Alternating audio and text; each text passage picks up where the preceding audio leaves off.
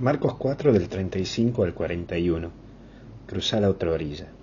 Lo primero que vemos es crucemos la otra orilla, lo que dice Jesús a los apóstoles. El misionero de lo cotidiano, como vos y como yo, estamos llamados a ir más allá. Estamos llamados a estar al lado del que nos necesita. No podemos estancar en un solo lugar y en una sola persona. Somos pastores, sí, vos, yo, somos pastores de las ovejas y no podemos estar dando exclusividad a una sola. Esa ovejita la cual lo toma ese pastor exclusivista en donde la peina y la despeina. No, hay que cruzar, hay que ir al otro lado, porque hay otras ovejas que nos necesitan.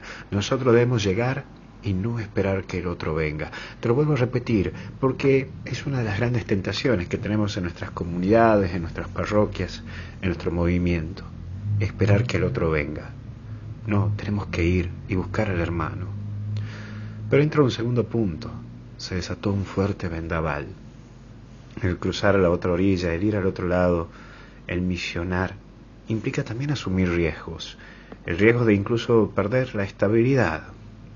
Y sí, a un cura, a una religiosa, a cada comunidad a donde lo trasladen va a ser un desafío. A un catequista, cada niño y en cada año va a ser también un desafío.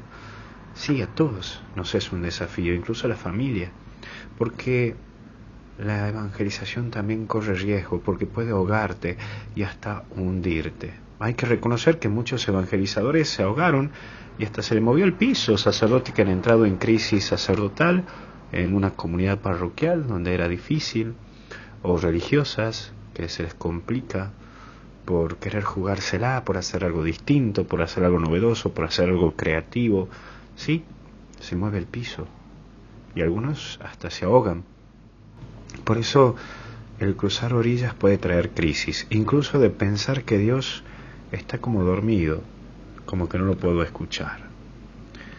Por eso el misionero cotidiano debe ser valiente pero también prudente, no debe ser miedoso, por eso debe confiar en la oración. Y es ahí donde entramos en el último punto, vino la calma. En este interrogar a Dios, Él actúa. Dios aprieta pero no ahorca, aunque te deja muchas veces bien moradito. Porque Dios también te invita a tener fe. La vida cristiana es una constante lucha de fe, en donde vencerás tus crisis desde la fe y la confianza.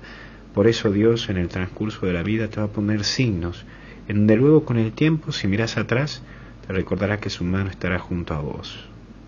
Vamos, cruza la otra orilla, que aunque entre agua en tu vida para ahogarte, si confías y tenés fe, no te va a pasar nada. Anímate al desafío de cruzar, porque quien no arriesga, no gana. Y sabes, Jesús es el Emanuel, el Dios con nosotros. Que Dios te bendiga en el nombre del Padre, del Hijo y del Espíritu Santo. Cuídate.